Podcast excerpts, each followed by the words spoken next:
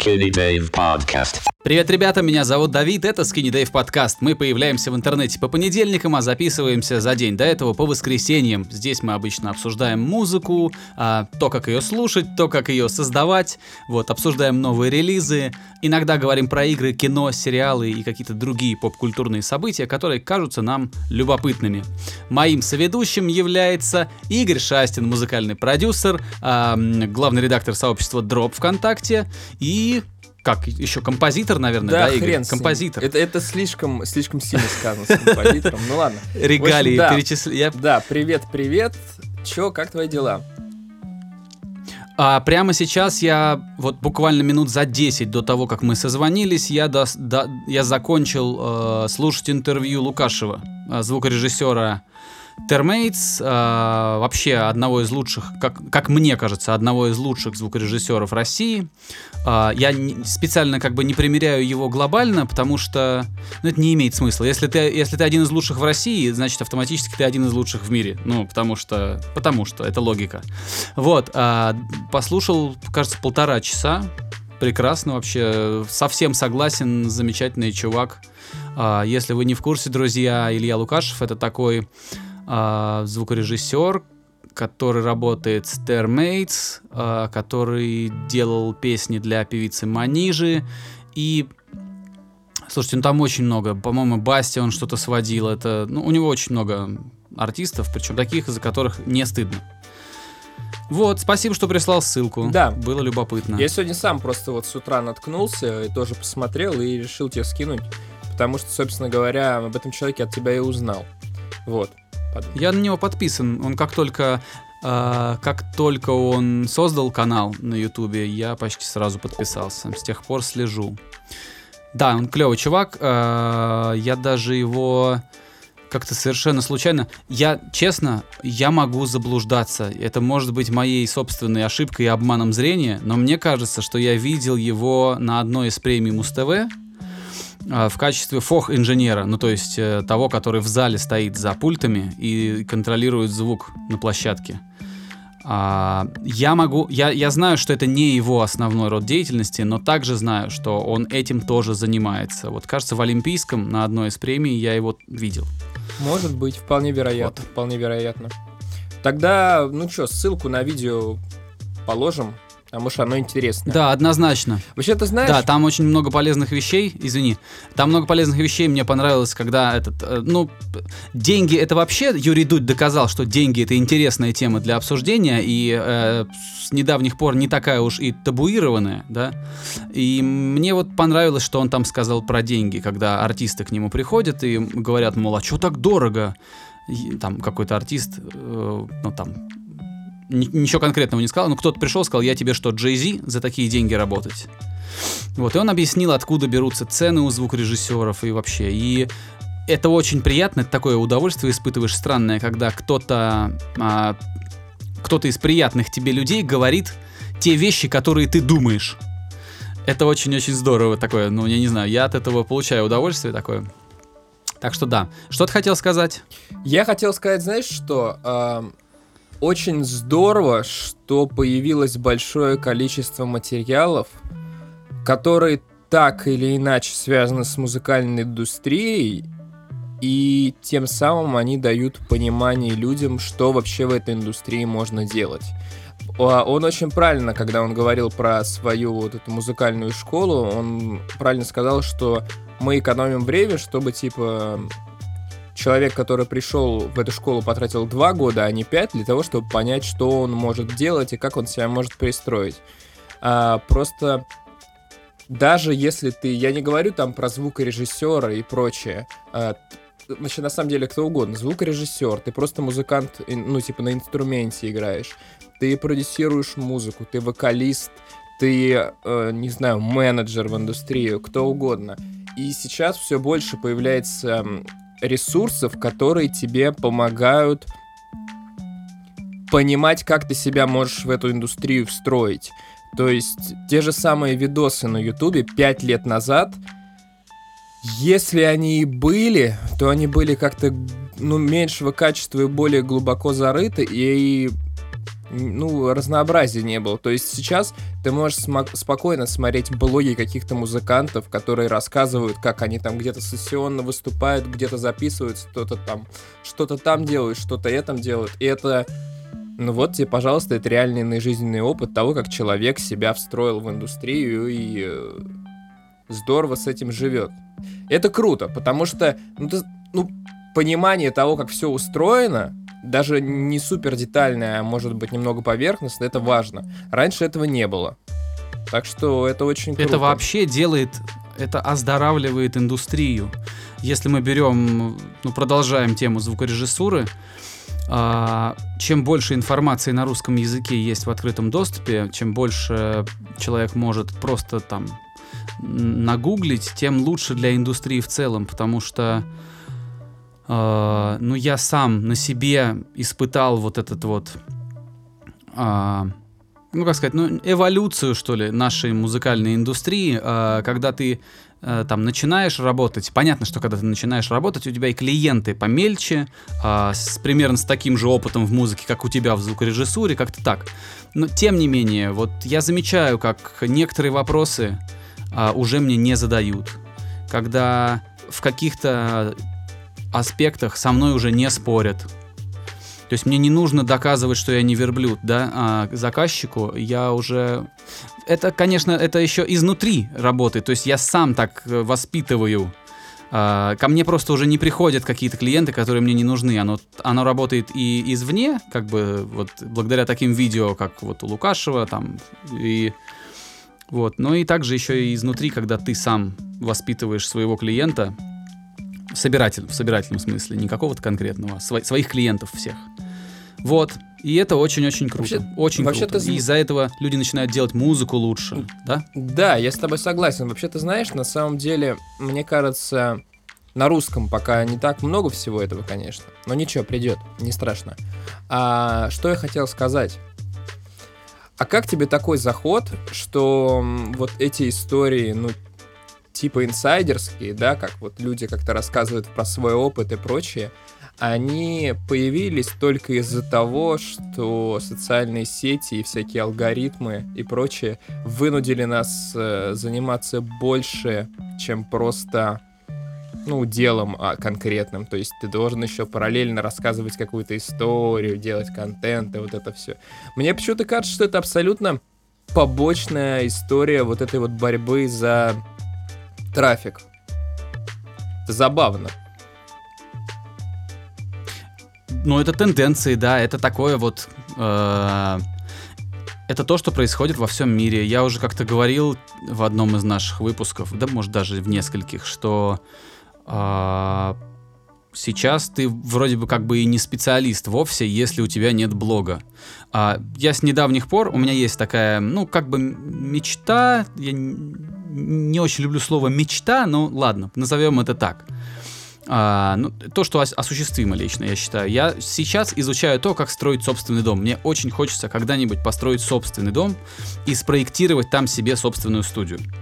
Вот. А, и я, когда у меня есть свободное время, изучаю вот эти все там мелочи, да, по тому, как делать фундамент и все такое. Не буду углубляться. Я просто тебе могу сказать, что даже там а, компании есть, где мужики в касках, да, там в, в этих в рабочих перчатках ходят по объектам и объясняют, как они заливают фундамент, какой маркой цемента и вот эти все аспекты объясняют, как все выкапывается. И да, я говорю это еще с, как бы с, э, учитывая собственный возраст, это можно сделать интересно. Понятно, что 19-летнему чуваку вряд ли будет интересно, как кто-то делает фундамент, хотя кому-то будет. Вот, но мне интересно смотреть совершенно незнакомую для меня сферу, изучать ее вот таким образом. А для меня это еще и развлечение какое-то. То есть я получаю удовольствие, когда смотрю, как какие-то там, э, значит, э, строители-архитекторы, а, строители дефис, архитекторы, дефис, э, там, не знаю, проектировщики, что-то там себе строят. Вот. Так что да, в современном мире, если у тебя есть какой-то бизнес и нет при этом какого-то медиа сопровождения, а, работать сложнее, потому что клиенты молодеют, а, клиенты становятся технически грамотными, а, не технически грамотными, наверное, интернет-грамотными, знают, где искать, как искать, что смотреть и все такое. Мне кажется, это сейчас равно грамотно уже. Ну, в каком-то смысле, да. Ну вот. Так что да, я с тобой абсолютно согласен. Просто ты знаешь, э, удивительно, что обычно-то все подряд обычно любят хаять. Вот за то, что ты вынужден заниматься какой-то, казалось бы, левой фигней. Но в итоге получается так, что это, казалось бы, левая фигня, она оздоровила в определенном роде индустрию. Вот. Что я хотел сказать. У меня тут э, есть такой противоречивый немного вброс. Э, я увидел э, тут э, в паблике «Тихое место» замеску, за, замеску, боже мой, заметку, в которой э, их редактор высказывает точку зрения, что э, этот год, 2019, самый слабый для российской музыки за последнюю пятилетку, и отчасти он это связывает с тем, что молодые российские исполнители подстроились под правила рынка и стриминга и просто начали делать деньги вместо того, чтобы заниматься творчеством. Вот, то есть ну, они врубились, как работают алгоритмы, механизмы, начали их обузить, грубо говоря. Вот, и в итоге стала получаться не очень музыка. Как тебе такой заход? Ах, я не знаю, это...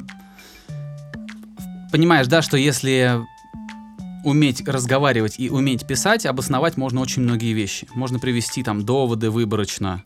А, я не знаю, насколько это соответствует действительности. Это такая собственная правда автора этой статьи. Это, это, это, это субъективный взгляд. Просто почему я решил обсудить? Потому что я себя поймал абсолютно на такой же мысли, что в этом году что-то как-то слабо. Я могу вспомнить только Салуки. Салуки мне понравился, а остальное, все остальное как-то, э, как-то так. Раньше там, да тот же самый Big Baby Tape. Это, блин, интересно, это необычно. А в этом году как-то прям спекуляции на том, что было сделано ранее.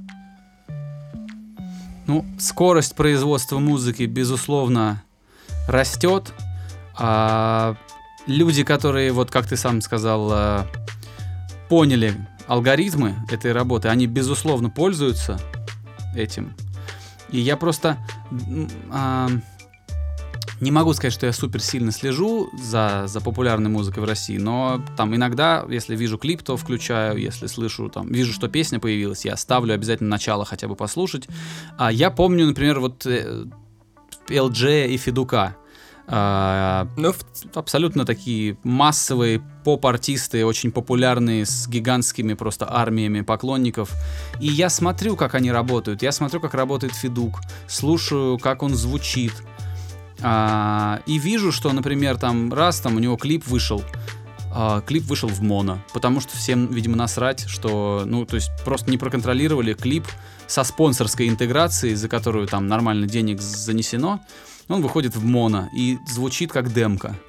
А, в целом, а, купить бит, постелить на него и дорого свести, а, ну, типа, он реально, я не удивлюсь, что бывают ситуации, как кто-то кто покупает за 1800 себе там какой-нибудь эксклюзив, просто потом несет к хорошему инженеру, хороший инженер там, ругаясь матом, да, и бросая э, кофейные чашки в стену, приводит все это в божеский вид, чтобы это все зазвучало, и потом все это продается прекрасно. Вот. А, но есть же и обратная сторона. Э, это никуда не денется из творчества. Есть люди, которые до сих пор пишут там тексты кровью, ну, грубо говоря. А, а, до сих пор есть композиторы, там, продюсеры, которые ну, я не знаю, там, рвут на себе волосы, там, тоже фигурально выражаясь, когда создают что-то, переживают, э, как, как, ну, вынашивают это. Это есть в любом случае, и это из-за того, что э, это именно так сделано, что-то из этого станет популярным, что-то из этого поднимется на поверхности, что-то из этого э, когда-нибудь окажется в топе. Не все, но я думаю, что сложно, мне очень сложно представить себе ситуацию, при которой а, самыми популярными артистами в стране являются только пустышки. Мне очень сложно представить. А, Я все-таки вот вижу себе будущее любой музыкальной индустрии в любой стране как, э, ну, где-нибудь 20 на 80 э, процентов, где 80 процентов это какие-то продюсерские проекты, а, такие прямо, прямо вот коммерческие, коммерческие. И 20 процентов это нормальные артисты, которые любят музыку, которые любят эксперименты со звуком. А, вот я, я не думаю, что что-то в этом плане поменяется как-то в будущем. Может быть, может быть. Просто показалось мне это концепт, э, показался мне этот концепт интересным. Я решил вот вбросить, обсудить. Так, ну, я думаю, от от каких-то таких пространных индустриальных разговоров можно уйти во что-то конкретное и обсудить, что мы слушали. Вот, потому что я неплохие проекты послушал на этой неделе. Поделись. А, Во-первых, а, выходил несколько недель назад альбом у Дэнни Брауна. Он выходил давно, и говорить о много, много о нем я не буду, но те, кто любит такой, не знаю, хип-хопчик в духе 90-х, такой вот сухой, под продакшн Q-типа из Tribe Called Quest, а, альбом Дэнни Брауна стоит послушать, это действительно очень крутой олдскульный хип-хоп. Но не об этом. А, В пятницу вышел альбом у проекта, который называется Floating Points. Ты, может быть, что-нибудь о нем слышал? Нет. Не во- мне кажется, А, вообще В ничего общем, не слышал. Floating Points — это проект чувака из Манчестера, который по образованию нейробиолог. Ну, я не знаю, у него степень э, в нейросайенс, я не знаю, ну, в частности, наверное, не- нейробиолог. Я не знаю, у нас по-русски это немного не так адаптировано. Вот, и это его вторая пластинка, она называется Crush. Первая выходила в 2015 году, и это была очень-очень-очень классная смесь джаза, электронной му- и электронной музыки. Наверное, вот так это можно сказать. Это инструментал.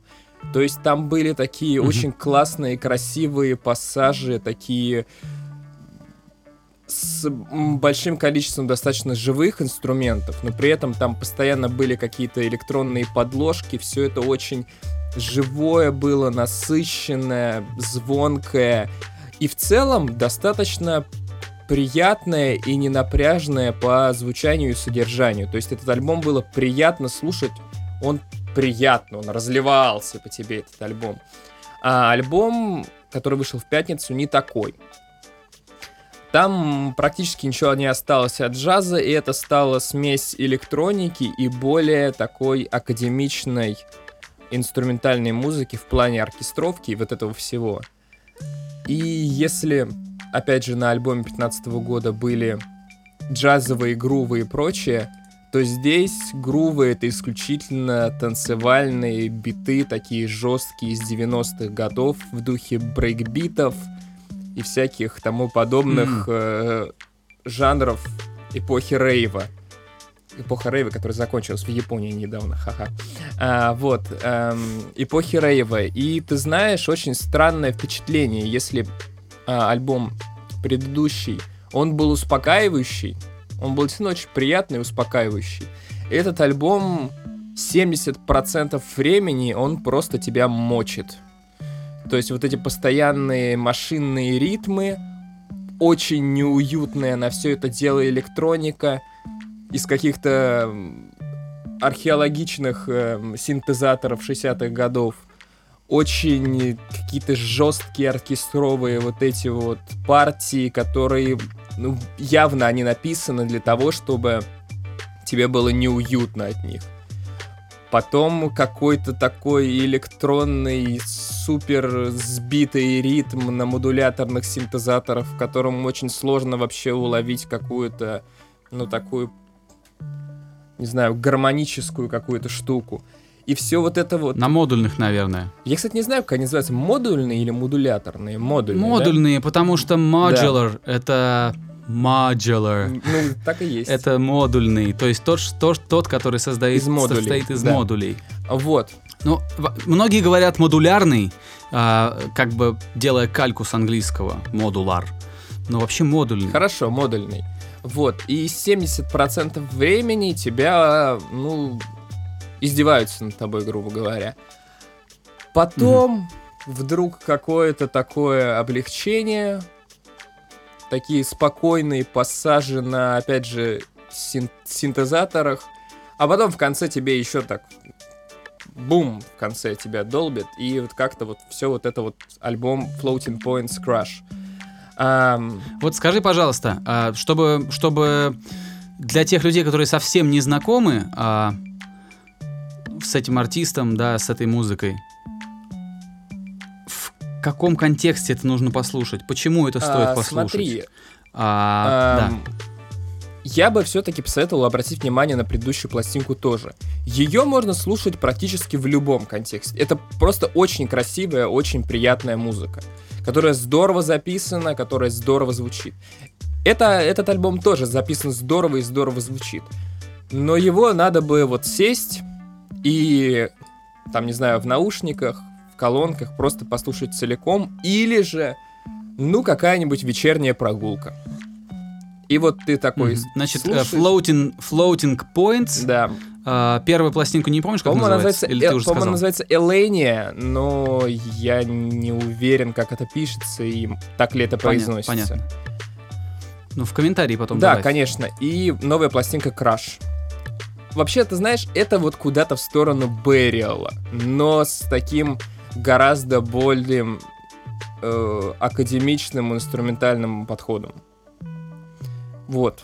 Хорошо. Вот если положишь, а, сам искать не пойду, но если ссылка будет под постом, я прям пойду и Положу, послушаю. послушаешь. Э, Это здорово, это очень классная музыка. То есть, вот предыдущую пластинку, ее очень высоко тогда оценили критики, и мне она очень понравилась.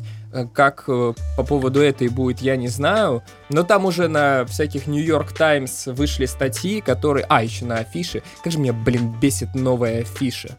Это, это просто, это, как я не знаю, прям... Короче, там сразу начали про какие-то подтексты с Трампом, какие-то брекзиты и прочую хероту. Э, В общем, все равно. Может быть, он там даже и вкладывал про брекзит истории, потому что он британец, я понимаю, что это их заботит. Но это не важно. Важно то, что ты начинаешь чувствовать от этого всего дела, и если там потом уже, там можно про Брекзит почитать. А не надо брать это за основу истории. Вот. Такая история. Floating Points, Crash, э, очень советую к ознакомлению от альбома от нейробиологов. Вот. Так, Затем... ам- о матере новых ты не слышал случайно? Э, А, продолжай, продолжай. Нет, э, давай, расскажи про Аматори, я не слушал. Я не слушал, я... Ну, немного слышал про этот альбом, но ничего не слушал. Если ты расскажешь про Аматори, мы очень классно вот по очереди будем высказываться. Я расскажу совсем немножко. А, Когда э, Аматори выкатили э, свой сингл с новым вокалистом, даже не объявив, кто он, Ну, сейчас известно. а, кажется, Космо... Космо Камикадзе это кто? Это, кажется, вот тот, тот самый трек, да? Это же ведь не Stigmata песня. По-моему, нет. Блин, я, видишь, я мало слушаю современные вот этой отечественной... Мазафаки. А, Мазафаки, да, но не совсем Мазафака, ну ладно.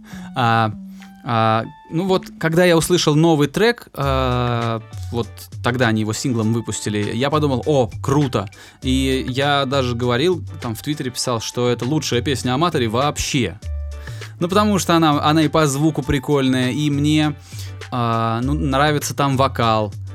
А, и как-то и, и, и сочинена она прикольно. В общем, как-то мне понравилось. Все там сошлось. И, а, еще, кажется, там не- мне еще текст вот показался не стыдным, потому что а, в российском металле крайне тяжело найти группу, у которой нормальные тексты. В основном у всех тексты прям говно.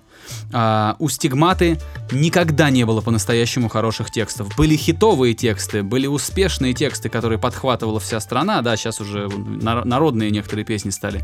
Но по-настоящему классных, э, качественных текстов не было с точки зрения литературы. У Аматори та же абсолютная история. «Поцелуй мою кровь» — это, блядь, э, вообще Я, что кстати, такое? слушал эту песню в детстве. Вот. Да. Да все мы ее слушали, ну как, как, я- ну понятно. Но вот и я, типа, очень радуюсь, когда слышу какие-то группы, у которых классная лирика. А, И вот там мне показалось, что какие-то там словосочетания интересные попадаются. Я так обрадовался и думал, вот круто, у них, наверное, сейчас альбом выйдет, и этот альбом будет, наверное, если этот вокалист пишет тексты, стало быть, и качество текстов вырастет. В общем, я так себе тихо представлял э, второе рождение группы Аматори. Вот, но, на мой взгляд, э, этого не произошло. Э, мы слышим э, некоторые эксперименты с трэпом, какие-то интрошечки, э, в, которых звучат какие-то трэповые сэмплы, э, некоторые из которых уже не очень актуальны, уже успели всем надоесть. Например, этот э, шаркающий снейр, который... Я понял, в, такой... там, полтора года...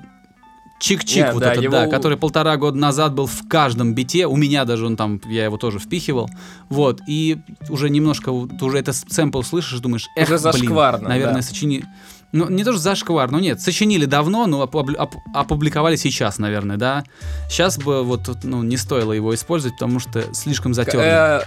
Э, Который вот. в Рокстаре, грубо говоря, используется, да? Вот, или подобный ему. ну, да, да, да, конечно. Там целая Ну, целая куча их. Зайди на сплайс, там, там таких снейров триллион. Вот, и, короче, вот такие вот эксперименты, и я начал прислушиваться к текстам, услышать их очень тяжело, потому что с артикуляцией а, проблемы у вокалиста примерно такие же, как они были и у Славы, у предыдущего вокалиста Аматори, то есть ты, ну, тяжело понять, что произносится. Можно, но трудно. Вот, плюс сведение такое металлическое, в котором сильно доминируют гитары, прям много гитар. А, я как бы не против такого подхода, все, все это дело вкуса, но как-то я не знаю, в общем, не получилось у меня цельного впечатления от этой пластинки. Я не, не смог ее дослушать целиком, ну потому что ты знаешь, вот как это как в кино. Ты вот смотришь фильм, и если он не увлекательный, ты начинаешь зевать и иногда смотреть в теле, если не увлекательно. И вот то же самое, вот я слушаю этот альбом и понимаю, что ну не увлекает, ну вот одна песня, вторая, третья. А, и вот как-то, ну, я немножко даже расстроился. При том, что я знаю, что там в Аматоре играет один из лучших российских барабанщиков, да, на этой сцене. И, блядь, пусть кто-нибудь еще поспорит с этим. Вот. Но действительно очень хороший музыкант и барабанщик. А, там в, гитар... в гитарах я разбираюсь меньше, потому что я не гитарист. Вот. Но мне кажется, там и гитарист тоже как бы не... Не, не хрен с горы, да. Но в общем и целом получился такой Ну, не знаю. Я знаю, что они... Я, я думаю, что они старались. Я подозреваю, что многие фанаты в восторге. Вот, но для меня вот мне не захотелось послушать и, и, и вдохновенно там написать где-то в соцсетях, да, сказать, что, блин, ну наконец-то, ну вот, вот же оно.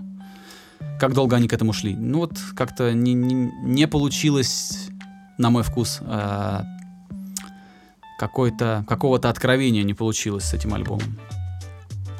Понятно. Ты знаешь, я, честно говоря, вообще не очень представляю, как выглядит фанат группы Аматори. Ну, то есть... Ой, а я себе представляю, мне от этого грустно. Мне кажется, он не должен выглядеть так же, как 15 лет назад. Ну, не должен он так выглядеть. Он должен выглядеть как-то иначе. А вот как иначе? Мне кажется, он ровно так Ровно и так и выглядит, просто выглядит. чуть ровно просто по- просто постарел немножко. Ну, это не круто тогда. Вот, вот, вот в этом и главный вопрос. Потому что, ну, неужели как бы те же самые люди? А так не должно быть в случае, Но когда артист группа же очень сам- поменялась. Но артист воспитывает свою аудиторию уже всегда. А, ты можешь послушать артиста и примерно понять, кто вдохновляется тем, что он делает. Вот. Ну, ты И- знаешь, я слушал предыдущую запись Аматори вот с этим вокалистом, который потом пошел... ну, Слава телек. Соколов. Да, Да, да. Да мне понравилась эта запись. Я без доли какого-либо, э, там, не знаю, сарказма или что-то еще. Ну да, это была калька с там брингов тех времен и прочее. Да и до сих пор делают кальку с брингов и ничего. Ну, типа, конечно, это не круто, но тем не менее, была неплохая запись. И почему ты считаешь, что она не могла привлечь а, нормального слушателя? Э, не нормального, более современного слушателя. Простите. Да не, ну я не знаю, это тоже, это очень такой будет размазанный, расплывчатый спор. Размазанный, да. Я просто... Мне кажется, что... Ну, я, во-первых, не считаю, что это прям калька с каких-то брингов. Я думаю, что никакой задачи сделать кальку не было. Просто была задача а, соответствовать тенденциям, соответствовать духу времени. Согласен. Вот. Калькой я бы это не назвал. Вот. а, я просто думаю, что аудитория, которая тогда слушала Аматори, там, ну, не знаю, э, там, 10 лет назад, там, там 7 лет назад, а, она же тоже ведь э, ну, следит за тем, что вокруг происходит, и они это нормально благодарно принимают эти изменения в группе. То есть это все тот же человек, который вместе с группой также чуть взрослеет, слушает э, музыку, э, развивается. Вот. И я думаю, что очень большая часть поклонников Аматори, она остается с группой с тех давних времен, когда, когда они придумывали тексты в духе «Я новый парадокс». Да, весело, весело, смотри как. Блин, ты заговариваешь. Нет, это Рубилова. Они шикарные живьем. Я в 2004 году э, попал на концерт Аматри. В 2004 Хрена ты году. вспомнил. Так. Да не, тогда еще никто не знал, ни- никто не знал этих групп. Приехали Джейн Эйр и Аматори. Аматори были разогревающей группой для Джейн Эйр. Джейн Эйр были, были хедлайнерами. И э, Какие-то времена до рождения у меня Христа друг, у меня просто. друг привозил их. У меня привозил их друг в город. Вот. Э, Я тебе даже сейчас забавную штуку скажу. А, звукорежиссер, который сейчас сводит группу Tesla Boy, который сейчас работает с Манижей, который работает с, а, ну, ну, с, с большим количеством, который работал с Децлом а, над его последними релизами. На этом концерте этому звукорежиссеру сожгли комбарь, потому что он дал им комбарь. Понимаешь, это волгоградец, это э, мой старый товарищ из Волгограда. Такие вот забавные вещи. Вот. А, и Аматори потрясающе выступили. Мы просто охренели, что так можно, что так можно было, да, что живьем вот так может группа держать зал. А по подаче Аматори убрали группу Джейн Эйр, даже несмотря на то, что у них не было такого плана. Так получилось. Они своей энергией оставили всех в шоке. Вот, они потрясающе выступали живьем, у них было потрясающее шоу, они классно всегда играли, это все было мощно, жирно, они всегда были на шаг впереди в плане, инду... ну вот в таком, в плане а, подхода, они всегда там, там, мы первыми туда поедем записываться, мы будем записываться с Джейкобом Хансоном, да, мы, мы, мы там выпишем его, он приедет с нами вместе будет альбом писать, мы арендуем грузовик и, и весь э, backline будем с нами вместе возить, там, комбари, барабаны и все такое. А, они очень многие вещи сделали первыми, и не потому, что у них было дохера денег. Я думаю, что дохера денег у них почти никогда не было. А, а потому что у них было дохера амбиций, у них было желание вот это. А, вот какая- как, какое-то вот мессианство даже, да, просви- просветительство какое-то. Они хотели, чтобы было по-людски, да, как во всем мире. Этого я не могу, вот, ну, э- это неоспоримо абсолютно. Но это не говорит о том, что вообще все в их творчестве было круто. Да, ты знаешь еще, что я вспомнил? Вот ты заговорил о том, что на шаг вперед, и я вдруг, обра- ну как, вспомнил то, что группа Аматори была одна из немногих, кто на российском рынке задумывался над какой-то идентикой. И, я не знаю, над каким-то вот общим стилем, потому что у них, они там и одевались в какую-то типа униформу же, да, у них вроде какой-то там стиль написания логотипов и прочее тоже кочевал от альбома к альбому. По-моему, другие группы особо такими вещами не супер любили заниматься. Таких групп мало- было мало, да, таких групп было мало. Э, Естественно, все старались еще и подражать как-то в этом плане, что, а, вот смотрите-ка, у чуваков форма, да, о, смотрите, у них есть логотип, который вот можно трафаретом на стене даже сделать там, или который можно бахнуть на афишу и сразу будет видно. И люди как бы пытались это все делать, но они были всегда немножко впереди. Слушай, я сейчас скажу удивительную вещь, но даже сам факт, что у них был э, вокалист, да, у которого были полностью, да, м, не знаю, забит кадык и забиты рукава татуировками, даже это тогда казалось чем-то абсолютно вот немыслимым. Это сейчас, там, ну, на каждой собаке там татуировки. Это, этим сейчас не удивишь никого. Ну да, Тогда, тогда мы смотрели и думали, ни хрена себе. Просто приехал чувак закатанный весь. Да, Это, это нам было удивительно, но, повторюсь, это было, э, если вычесть, сколько, 15 лет назад. да ты знаешь, на самом деле он не перестал быть прогрессивным, он сейчас ближе всех к Богу, между прочим. Так что... Как бы... Ну, в общем, да, мы так э, начали, начали э, с, со- с музыки, да, закончили вообще феноменом этой группы. а ничего плохого. Важная эта группа, важная, это важная группа, но никогда не будет моей любимой. А, но я думаю, что им без, без моей любви прекрасно живется. Да, да. Я, блин, как я сказал да-да, как э, в том знаменитом этом пранке с Бубновым. Ты не слышал пранк про Бубнова? Нет? Подожди, какой Бубнов? Бубнов, что ли? Да, ну, короче, который спортивный эксперт. Ну, конечно, который Кариока двойка. Да, да, вот и он там говорил в пранке с Карпином, да, да, вот, и я Блин, я не такие, помню. это очень смешной, блин, я приложу в комменты, это просто эпохальный пранк, он офигенно смешной, постоянно поступают Ну, эти добавь. хулиганские звонки, это очень смешно. Короче, мы заговорили про старость, копирование и прочее, блин, я... Сейчас я буду рассказывать о другой пластинке, но тем не менее, я включил нового Гуччи Мэйна. Бля. Слушай, новый Гуччи Мэйн.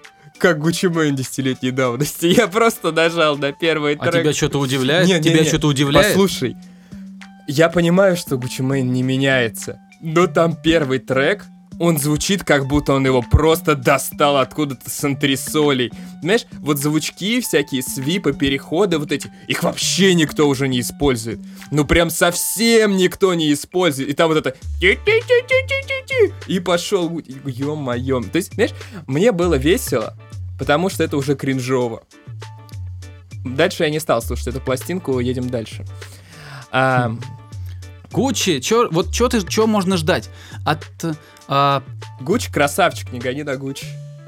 да нет, я, я как бы не оспариваю это, но я думаю, что музыка Гуччи Мейну... А, я не знаю, он мне напоминает какого-то... Значит, э, м- один волгоградский звукорежиссер, он работал в центральном концертном зале у нас. И мы э, записывались у него, э, ну, по-приятельски, да, он нам помогал. Мы, когда еще у меня была группа Medusa Scream, мы записывались там, потому что там хоть какие-то были возможности, да, какие-то помещения, да, микрофоны.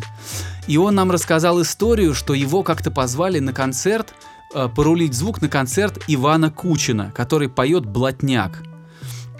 Причем, понимаешь, да, что технический райдер Ивана Кучина это, а, значит, э, мини-дисковый плеер и микрофон. Вот все, понимаешь, у него нет ни подтанцовки, ничего. И вот я, мне кажется, и, и вот у него большая аудитория, да, благодарная, четкая публика, да, выс- высокой четкости.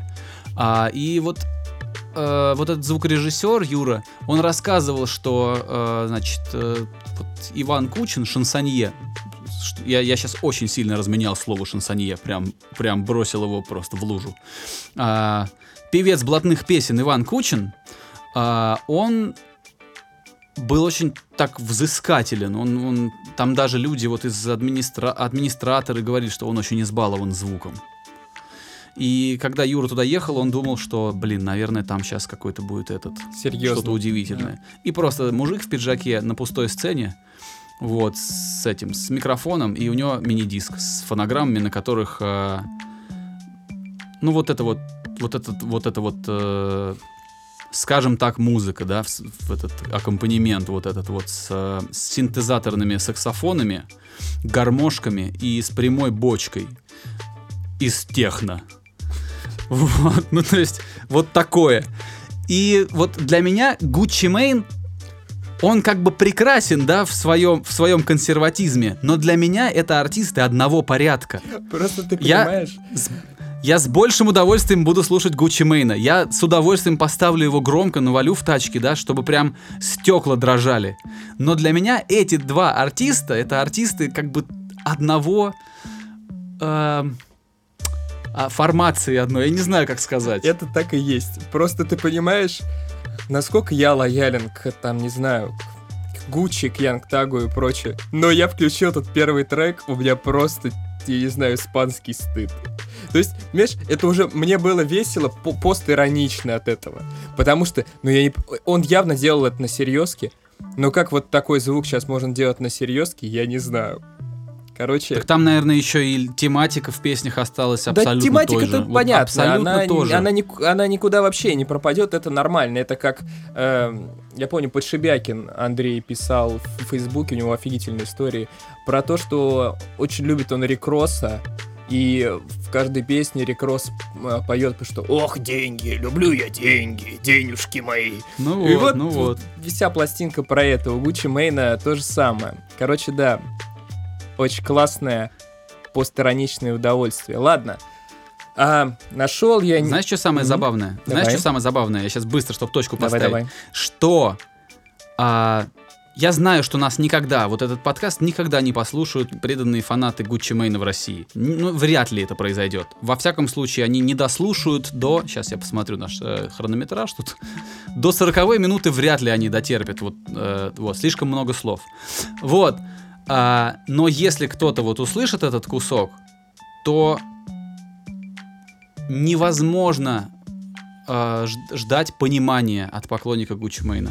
Только хейт. Вот если ты сравнишь, вот э, если ты послушаешь этот кусочек, где я сравниваю его с Кучиным, это будет только хейт. Это будет что, эх, вот это ты, Давид, долбоеб, да как ты вообще там такое сравнил? То есть меня даже близко не поймут, о чем я говорю, просто потому что поклонник Гуччи Мейна это, Нет. это э, поклонник, это поклонник Гуччи Мейна. Ты знаешь, мне кажется, нет ничего зазорного в том, чтобы быть поклонником Гуччи Мейна. И я думаю, нормальный поклонник Гуччи Мейна прекрасно... Гуччи Мейн, блин, какой-то новый артист.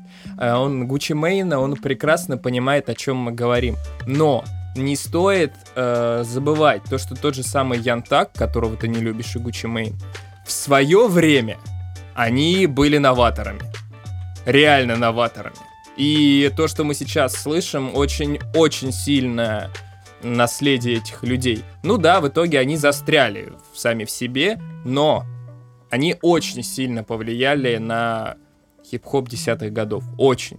И отрицать это Я разве стоит. это, я разве это оспариваю? Я сам, слушай, я сам Слышал бы- Гуччи Мейна? Пф, Я в Атланте А, но ты был на вечеринке. Нехотя слушал Гуччи Мейна, я понял. В смысле, ну как нехотя? Почему? В какой-то момент, пожив там уже там, ну, к моменту, когда я пожил там год или полтора, да, а, мы были на вечеринке, а, был, был чей-то день рождения, ну, у американцев мы были. И там прям вот нормально прям наваливал такой чисто атлантский трэп, где очень мало инструментов, очень жирно все грязно, да, там железобетонный вокал с автотюном. И я такой, о, кажется, мне начинает нравиться. И я как бы нормально, я сам как бы люблю это, это все вопрос настроения. А, Ну ты просто растворился на блоке, понимаешь? Да. А, вот. Искал новую музыку. И в одном из плейлистов какого-то западного издания типа Fader или Dazed или что-то такое наткнулся на исполнительницу, которую зовут Earth Eater. И в эту пятницу... Земле... Землеед. Землеед. Зем... Землеед. Земля с большой... Земля с большой буквы. Да, с большой буквы в одно слово. Землеед. А, и, в общем, у этой Землеед в пятницу вышел альбом. А, много я сказать про эту запись не могу, потому что это, ну, видимо, какая-то очень инди-запись. И много про нее просто неизвестно. Но она клевая. Про артиста сказать ничего не могу. По звуку это больше всего, ну, на мой взгляд, напоминает наши хайспик. Мгм. И это клево. Реально крутая запись. Да, она звучит немного, ну, дешевенько она звучит. Но это классные песни.